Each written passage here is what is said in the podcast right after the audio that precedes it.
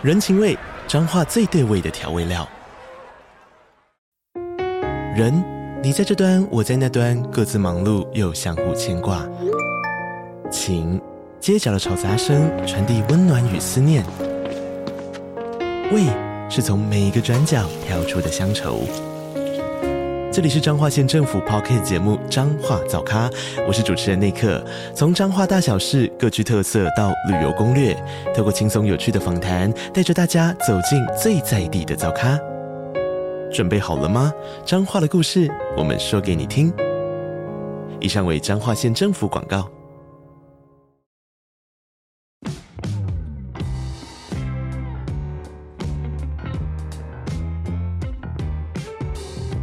大家好，我是租宇的共同创办人 Sean，欢迎回到欧本豪斯。我们每周都会分享房地产新闻及房市热门议题，带领大家一起揭开房地产秘辛。通勤收听欧本豪斯，带你掌握一周房产新知。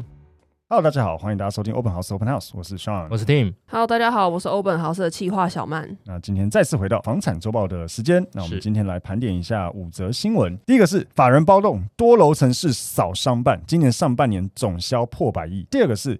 快来看一下你家的棚架是搭在一楼还是屋顶呢？房屋税竟然有差。第三个是这款房千万不要碰，CP 值高但暗藏风险。第四则则是租处冷气如果坏掉，到底是谁要处理？这点。是关键，可以不要一直给这种这点这款吗？不是啊，这种标题就很棒啊，我就爱下这种标题啊。我每次看到这种很生气，但是还是忍不住要点进去看，到底这款是什么？第五个是这个李嘉诚七折破盘价卖房，六百二十六户十二小时卖光光。好，那我们就进到第一则新闻，就是法人包栋多楼层市扫商办，今年上半年总销破百亿。平均地权条例呢，它管住不管商，所以不少法人就把资金转向到商用不动产，甚至直接把整栋买下来。根据实价登录的统计呢，今年上半年就有六笔法人包栋的案例，合计总销金额高达一百零七点九六亿元。其中和泰产险大楼在今年六月整栋售出，屋龄五十三年，总共一千六百三十六点七五坪，总价是十三点二七亿元，每坪的单价是八十一点一万元。买方呢是财团法人陈启川先生文教基金会，那他创下了台北站前商圈七年以来总价最高的交易，也是今年台北市商办总价第三高的交易。那另外一个交易呢，是星光一号把中山区的台正金融大楼的一到六楼，还有七楼跟八楼各一户，总共两千七百五十九点五二平，以大约二十四点四七亿元，单价九十三点五万元卖给了这个财团法人联合信用卡处理中心，单价创下了那栋大楼的新高纪录，也是今年商办总价次高的交易。那这些扫楼案例里面呢，也有扫屋龄很高的房子，像有法人以二点四七亿元买下大安区整栋五层楼透电，推估屋龄超过五十年，目前是有连锁咖啡店业者承租中。那有专家就表示说，虽然不少精华地段的商办屋龄普遍都很高，而且又很老旧。可是，对于法人买方来说，锁定这一些精华地段的商办，不仅可以自用或是出租，未来还有都更、危老改建的机会。而且，这些企业主一次买下整栋或是多户商办，也可以简化产权，方便管理。未来要都跟整合也更容易。目前呢，台北市有法人名义登记的商办贷款，成数大概是估价的七到八成，利率在两趴以上。在平均地权条例修法案当中，司法人购物采许可制，可是纯商用型的不动产没有在这个限制内。再加上通货膨胀的预期心理下，这些高资产的公司呢，法人对于条件好的商办也会更积极的关注。我觉得蛮认同的，就是因为双北市现在真的大型商办，尤其这种整栋式的案件供不应求，然后这些高资产的企业，他确实会觉得把一部分资金投入房地产，既可以保值嘛。有稳定的租金收入，像刚刚小曼讲或新闻说的，它未来真的整栋有要重新规划，这样产权一开始就把它整合在一起，接下来再去调整布局是很好的选择。之前我们有提到嘛，很多台湾的法人或中小企业会把他们赚到的钱拿去锁在这些不动产里面。因为它其实是有点立于不败。我觉得你买到商用土地，有可能整栋或是至少一整栋里面的好几层楼，那你已经占有全部或是二分之一左右的产权。你未来要都跟，商用不动产的这个商业土地的价值也高，推都更也比较容易。对，那你现在收租金也还不错，它有很多选择。然后像我之前有分享过，早年有在盖房的建商，他现在其实有好几栋，通常都整栋或整层的收租，对，在收租。那其实你看，假设我是个这样子的。当年的建商或是法人的一个老板，其实我这样做，我也是把这些财富去保住给我的后代可以使用。嗯、因为如果我留了一堆现金给他们，他可能会乱弄，那可能会乱弄。而且这还有一些遗产税相关的事情，因为现金其实遗产税直接用现金去算，你用房子的话，基本上就是用平均线算，会比较低。你把这些钱变成这些房子之后，这些后代子孙们收租金就够生活了啊！如果真的有点缺钱，就把一栋卖掉，对啊，瞬间就可以活两辈子，甚至不用卖一栋，卖卖个几层就好了。所以其实基本上他们真的就是可以这样做，让后代子孙。原则上，只要不要乱搞的情况下，都可以这个财富可以一直累积过好几代，对，可以富过好几代。嗯、所以我觉得这个是台湾很常见的一个现象。而且现在看到的这个讲到台北市呃站前那边，其实站前一直是一个被炒起来又下去又被炒起来一个地方。就是之前一开始在讲双子星嘛，双子星后来发生弊案就停摆了，现在过了又过了，啊、现在又说要盖了，了所以还蛮多人，包括我们前在做房仲的时候，其实也有一些买方会专门扫那边的透天，嗯，他就是要插起那边的土地。那他认为未来还是会发生所谓的东西的那个商圈的一个反转，因为现在比较多的重点商圈在，譬如说新一区或是新一计划区、南港，对对对，比较东边一点，认为说会再回到西边，就是台北车站这一块，大同啊，对对，他如果在那边已经插起很多土地的话，其实未来那边土地价值或是都更会非常的强，所以。你说那边创下这个价格总价的高，我是觉得很合理，蛮合理的。嗯，但我倒觉得，因为他是买一到六楼，就是台新一号中山区那个，对，一到六楼还有七八楼各一户，一次买了这么多户，结果还创单栋的新高，我觉得蛮讶异。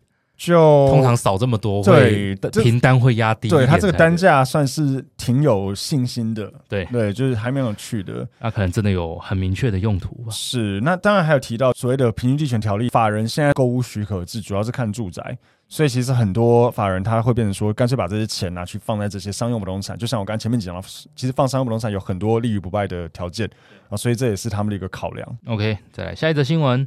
好，第二则新闻的标题是：快看你家棚架是搭在一楼还屋顶，房屋税有差。台中市政府地方税务局表示，在屋顶搭建有顶盖、梁柱或是墙壁的棚架，都是属于增加房屋使用价值的建筑物，所以会被课房屋税。但如果屋顶棚架只有上顶盖，没有装窗户和墙壁的话，它除了提供遮阳防雨的功能以外呢，没有办法增加房屋的使用价值，同时也为了减轻纳税人的负担，所以这种。简陋的棚架就可以不用被课房屋税。但是呢，搭在房屋一楼前的棚架和搭在屋顶的棚架也不一样，因为房屋一楼前的棚架除了可以遮阳防雨之外，也提供了停车和置物等空间，它用途很广泛，而且你随时可以变更使用情形，和屋顶的棚架不一样，所以呢，也会依照使用情况按照税率去课房屋税。那假设你是在房屋一楼前的人行道上面增建这个棚架的话呢，你没有作为其他使用用途，你只有让公众通行的话。话，你就可以申请免征房屋税，因为理论上你的房子就是没有被增加的使用价值嘛，所以你就可以去申请这个免征税。一楼，然后你搭棚到人行道，可以申请免征房屋税。正常就是报违建了。那我跟你讲，看到这个新闻就很有感觉，因为我们之前都有遇过。嗯，国税局不管你是不是违建，对啊，国税局只收税，他只负责收税，他不会说啊，你这个违建，那我叫建管处来。不会，没有，不会先收。对，他觉得你有使用空间，他就要收税。至于你是不是违建，他不管，是不是违建要看建管处，然后建管处也不会管你有没有被收税。对，譬如说像有些人会说说啊，我的顶家有房屋税，不管。嗯，对，那个收税是收税，你是违建是违建，是两件事。所以以这个新闻来说，就假设我顶楼有加盖，然后到底使用面积是多少，要缴多少房屋税，国税局说多少就多少。据我了解，他他会认定你的面积使用面积，嗯呃，然后他会灌在你的原本的房屋税的使用面积上面。但我觉得很怪啊，有一点这个他也没讲清楚，就是房屋税的课税逻辑是房屋评定限值。对，那我新增的违建。用什么材质新增，理论上跟房屋评定现值也有落差咯。嗯、但是可能我用 RC 盖，隔壁用铁棚盖，那我们缴的房屋税到底是一样还不一样？这个有点细了，但我觉得这个也很有趣。这可以跟国税局了解一下。对，不过就这边还是因为看到他可能会说你问那么多，那我我我全部拆掉。看到这个新闻，就是还是让我感受，就是我们有很多这样子的案例，包括我刚才讲顶楼加盖也是。然后像之前我们有遇过帮人家出租个店面，他的建物是违建，他没有权状。可是他有收房屋，他有房屋税单，嗯嗯，是可以的。我们那时候就问那一家呃原本退租那个面店，对。他就说他也都有在开发票啊，对。然后我有我就一样，我有问国税局，国税局的意思一样，因为一般来讲，在台北市，如果你要申请这个营业的话，营业登记啊，对，你要看你那边的土地使用或是你的建物实照可不可以。对对对。然后因为他没有建物，所以呃，诶，哪个机关突然忘了，就是跟我讲说是看土地使用就可以了。但很白痴，就是他说你这个建物不是合法，对不对？他不管，国税局一样会过来看你的营业是不是需要开发票的。然后就算啊，如果你营业超过二十万，还是一年超，哎，一个月超过二十万，那你要开发票，对不对？嗯。但是你有。没有开发票跟隔天建额出来说，哎，拆掉一点关联都没有，就很靠腰。你就算是都有合法的在营业缴税什么的，跟你的建物是不是不代表你就合法，完全不代表。嗯，所以包括是我们讲的顶楼加盖或各种加盖所，因为多课征的房屋税都不代表你是合法建物。是啊，这没办法啦。OK，那下一则新闻，下一则新闻的标题是：这款房千万不要碰，CP 值超高，但暗藏风险。脸书社团上呢，有网友就问大家对于楼中楼的看法。那有网友呢就觉得说，哦，住起来很舒服啊，因为下层是客餐厅，上层是房间，低总价又可以灵活运用空间。可是就有专家提醒说，市面上常见到的这种楼中楼就是所谓的夹层屋，那绝大多数都是二次施工的违建。之所以是违建比较多呢，是因为根据建筑技术规则、建筑设计施工编中有规定说，设置夹层只能够在地面层或是最上层选一个地方，那楼层高度也不可以超过六公尺。针对没有设计挑空的房子呢，地面一层楼层的高度不可以超过四点二公尺，其余各楼层的高度不可以超过三点六公尺。那在这样子的限制之下，如果你还硬要把房子隔成上下两层的话，会很压迫，所以很多楼中楼才会是违建。专家就提醒说，这种夹层套房你最好不要碰，因为虽然你会感觉说，哦，你的使用空间变大的有两层，可是如果被政府取缔为室内违建的话，可能会有被拆除的疑虑。会造成你的房子买了但又住不成的状况，所以最好不要买。这个夹层算是台湾特有吗？这我倒不知道。但是中国很多叫 loft，因为我非常爱华中国的房子。啊、对，然后我看到他们很多人，合法还非法？我其实不知道是合法还非法，但是很常看到。然后，但是他们说不推是因为。第一个就是很难通风，而且冷气吹不凉。哦，还要说什么很难换灯泡，电灯要爬高，对对对对对对对，所以好像是缺点蛮多的。嗯，但以台湾大概是以现在大概屋龄二十年上下，有一段时间非常爱盖夹层屋，应该说挑高的啦，比方说一一开始就说人家夹层，有一段时间大概超爱盖四米二、四米五。嗯，我记得是九十二年还九十三年以前，我一时间忘记，大概这个时间点。对。然后那一段时间的社区超多都是这种盖夹层，然后都弄得非常漂亮。通常都是那个时间可以盖四米二或四米五。对，台北市常见的就三米六、四米二跟四米五。嗯，现在还能盖的剩三米六、三米六，然后还有复合式、复合式三米配四米二的。对，所以大家如果要买房子，看到四米二、四米五，屋龄上应该大概都有快二十年。对。但这种夹层屋，我常常觉得它的上层都非常的矮。其实要看它，像我刚才讲，它是高啊。对，一个一个是你太高，但一个是要看它原本是像如果是三米六，你要么上面站不起来，你要么下面站不起来了。你三米六除以二也不过才，而且一百八。对对，而且你还有那个夹板的空间，所以是不可能的。但其实我觉得四米五跳高其实还 OK，因为四米五你完全做两层楼，你上下都站得直。但那是违建了。哎。对啦，对啊，没错，对，但就是 因为大家一定要对夹层有有个认知，只要你的权状上面没有这个坪数，这个就是违建了。呃，不管你是顶加，你是夹层，你是怎么空地加盖，任何东西，任何这种加盖，基本上你权状上没有就是不行了，除非是什么约定专用，是那个是另外一回事。嗯。但是它是室内的违建也会被取缔哦，通常都是二邻居或者是卖房子的时候那一个照片看起来像违建。像我们有听过那个房客跟房东堵拦，房客去举报房东。对啊，哦，对，有趣。然后你说邻居会不会检举？嗯、呃，有可能。但是其实像有一些社区，如果全部都是夹层的话，啊，整栋都做夹层，啊，你检举我就检举你，大家互相检举。哦，所以通常在这样的地方，大家比较会相安无事。对，实务上我记得。呃，是八月开始嘛，就是装修法规。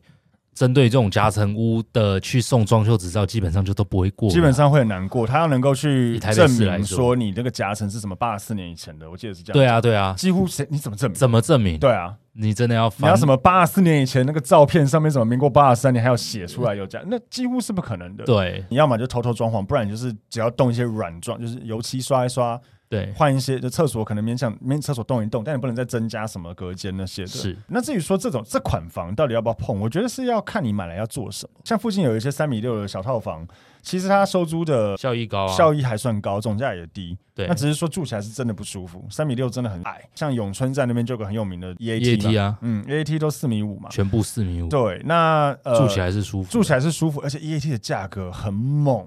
那它涨得很多很多，像一百五左右了。对啊，因为我们有学长做那边很多年，他说好像四十几万吧。嗯，我记得四十几万涨到一百五，哎，最早好像号称蔡依林是住那边。哎、欸，是谁？好像吧，我有点忘记了。然后我们也有朋友，我、哦、当初在那边买，嗯、我记得是一百零多万，后来也卖一百四十几。而且那边很屌，那边不止四米，我记得它还是一般事务所，但它就价格很猛，因为它地点好，然后上下都站得直，所以你说这款房到底敢不敢碰？我觉得要看。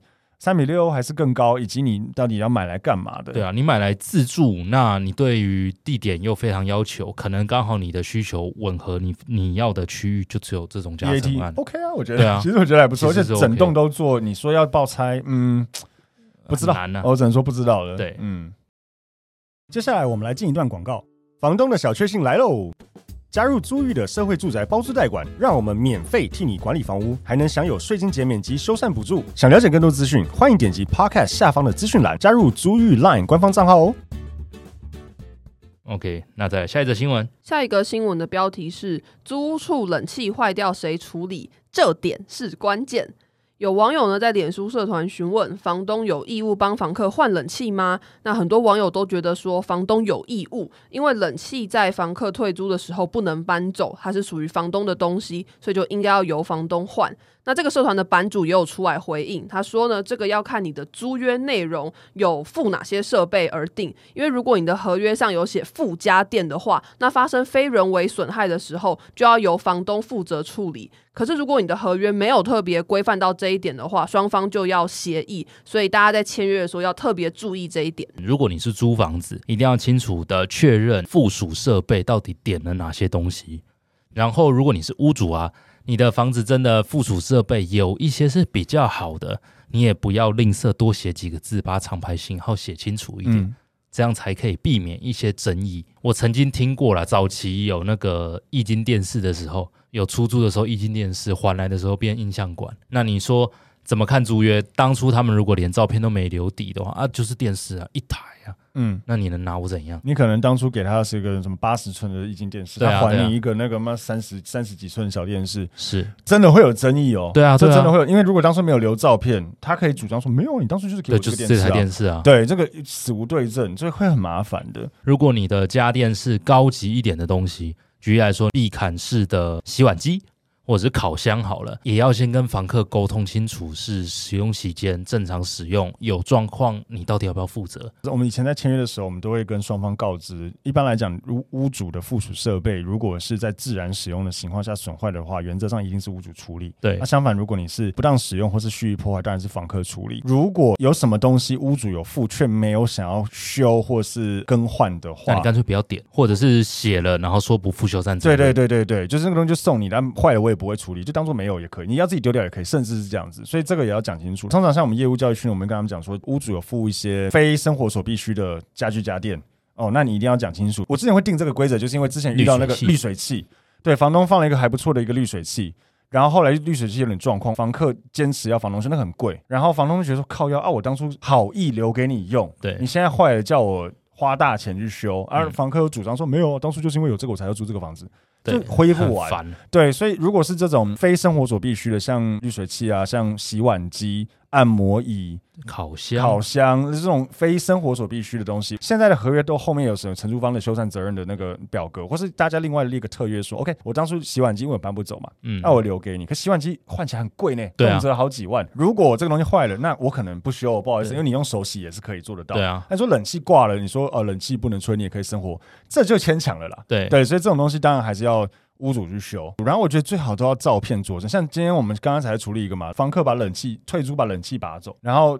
有有点小死无对证，但还好当初我没有照住石头的照片，嗯，明确是有那台冷气，对，那你这个就挥不掉了，对啊，对，或是说像电视，你刚才讲，哎，电视，我说我当时付了八十寸的给你，你有没有照片？你照片上看到，你你说看不出来几寸，但看出来它很大吧？型号吧？对啊，所以你这样子就不会怕说到时候房客还你规格什么跟你当初完全不一样的。是而且说真的，我也奉劝房东，如果你们有真的很贵的东西在家里面，你就拿走了，对，或者是你要接受房客使用坏掉的话怎么办？对，我如果人家。放什么席梦思十几万床垫在里面，说我拿不走，我靠！要啊，如果房客弄坏，对啊，你要赔一个小朋友尿床，对啊，对啊，你不可能说，那我给你个两千块床垫，房客也说不靠，我原本床垫那么好，所以这种东西就是要讲清楚。我们遇过太多了，什么沙发四十几万，什么地毯一百多万，这种就拿走吧，不要放在那里了。就房东们，你们要知道，把房子出租势必会有些为耗损，那你们要能接受。你自己住都有可能遇到了，更何况租人，嗯，那房子又不是他的。所以他能爱惜是你赚到，但正常损毁这是正常的。对，好，再下一则新闻。最后一则新闻的标题是李嘉诚七折破盘价卖房，六百二十六户十二小时卖光。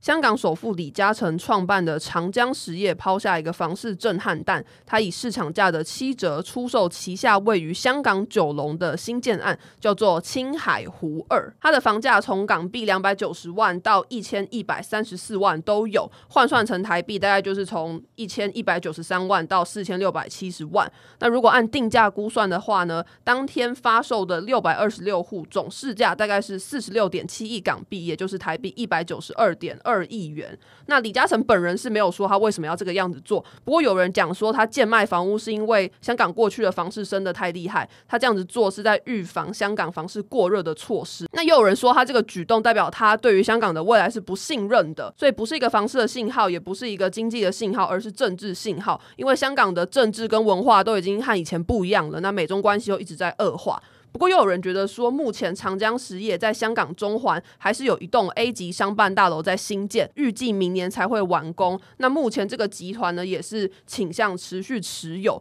所以代表李嘉诚应该还没有打算从香港撤资。如果把他降价卖房的举动看成说他看空房市啊，或是看衰香港的市场的话，可能会太过武断。我倒觉得不会有任何的商人。帮政府去调整方式，硬要讲，我觉得难讲了。就是如果你已经有钱到你你的人生有更多想做的事，搞不好你是真心的想要做点什么。先先不论人家大家认不认同这个人，但或许他是真的想要改变点什么，他他才出来。我比较认同就是他讲的这个不信任票这件事情，啊、就是他对他是政治信号。可是如果他透过这样的方式想要去告诉香港人说香港不能待了，赶快走吧啊！一堆香港人跟他买，因为很便宜啊，这你懂我意思吗？就是你想要透过这样子去。传达这个信号，却让更多的香港人跟你买房子，然后然后资金卡在这边，我不知道这样做是不是合理的。但我觉得以下面那一段来讲，说他还持有商办，所以这不算是看空房市。我但我觉得这是两回事。我也觉得是两回事。你有预售的案场在推案，然后你想要降价去除掉这些库存，跟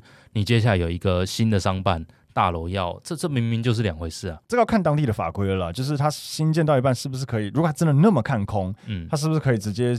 呃，把这个经营权或是谁卖给人家去接手，这个我就不太确定。我个人是觉得，要么是一个政治信号，或是他准备要开始从香港撤资，一步一步来。嗯，那有一些在新建中啊。啊，不然要烂尾嘛，也不行嘛。是啊，所以就是要还是要等它盖完再去看怎么去动作。好，那最后这一 part 呢，就是念留言时间。那我会把这一 part 取名为“风水轮流转”。为什么是风水轮流转呢？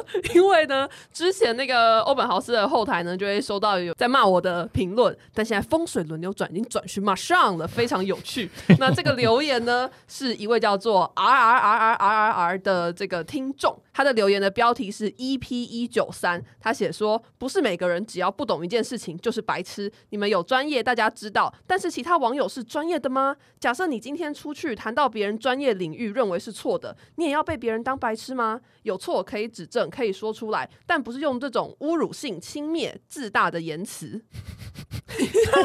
风水轮流转啊！不是我，我这样说，我我我这边真的想要讲一下，就是我要讲的是这些白痴们，是你不懂。却要装懂的人。我也认同他讲的、就是如果你在谈别人的事情的时候，那那如果你不懂，你是白痴吗？不是啊，你不懂你就说你不懂就好啦。像我们是做房地产的，我也不会去跟他讲说我会修车啊，啊车车子坏掉，我硬要表现说，我跟你讲，你这个一定是什么汽油泵不坏掉啊，你这个一定怎么样啊？就不是啊，那我不懂，那、你就说我不懂，不要去。用一些白痴的话语去误导别人，像回到我们那时候讲那个银行估价是不是一定会低于就是买卖市价？然后一堆人留言说对，一定会，这才是常态啊！如果估价跟那个买价一样，你就是特权特权人士，对对对，放屁！OK，你是白痴吗？所以我还是骂人家白痴了，没办法，对不起哦。因为我想讲的是，如果你懂，你可以讲。像我们如果比较懂这个，我们就会分享出来啊。如果我们不懂，我们就会说我们不懂。还是谢谢这个留言，但是我真的要澄清一下，不要再去误导别人了啊。懂我们就说懂，不懂就就虚心的说不懂就好了。好，那以上呢就是这个礼拜的房产周报。欧本豪斯每个礼拜一都会更新像这样的房产新闻，让大家掌握一周的房产大小事。每周四呢，则是会更新网络上的热门议题，或者是我们会找房产相关的人士做访谈。大家记得可以追踪我们的脸书、IG、YouTube 等社群。看贴文和影片，也可以到 Spotify 或者 Apple Podcast 按下追踪节目，并给我们五星好评哦。嗯，那今天节目就到这边，谢谢大家，拜拜。拜拜。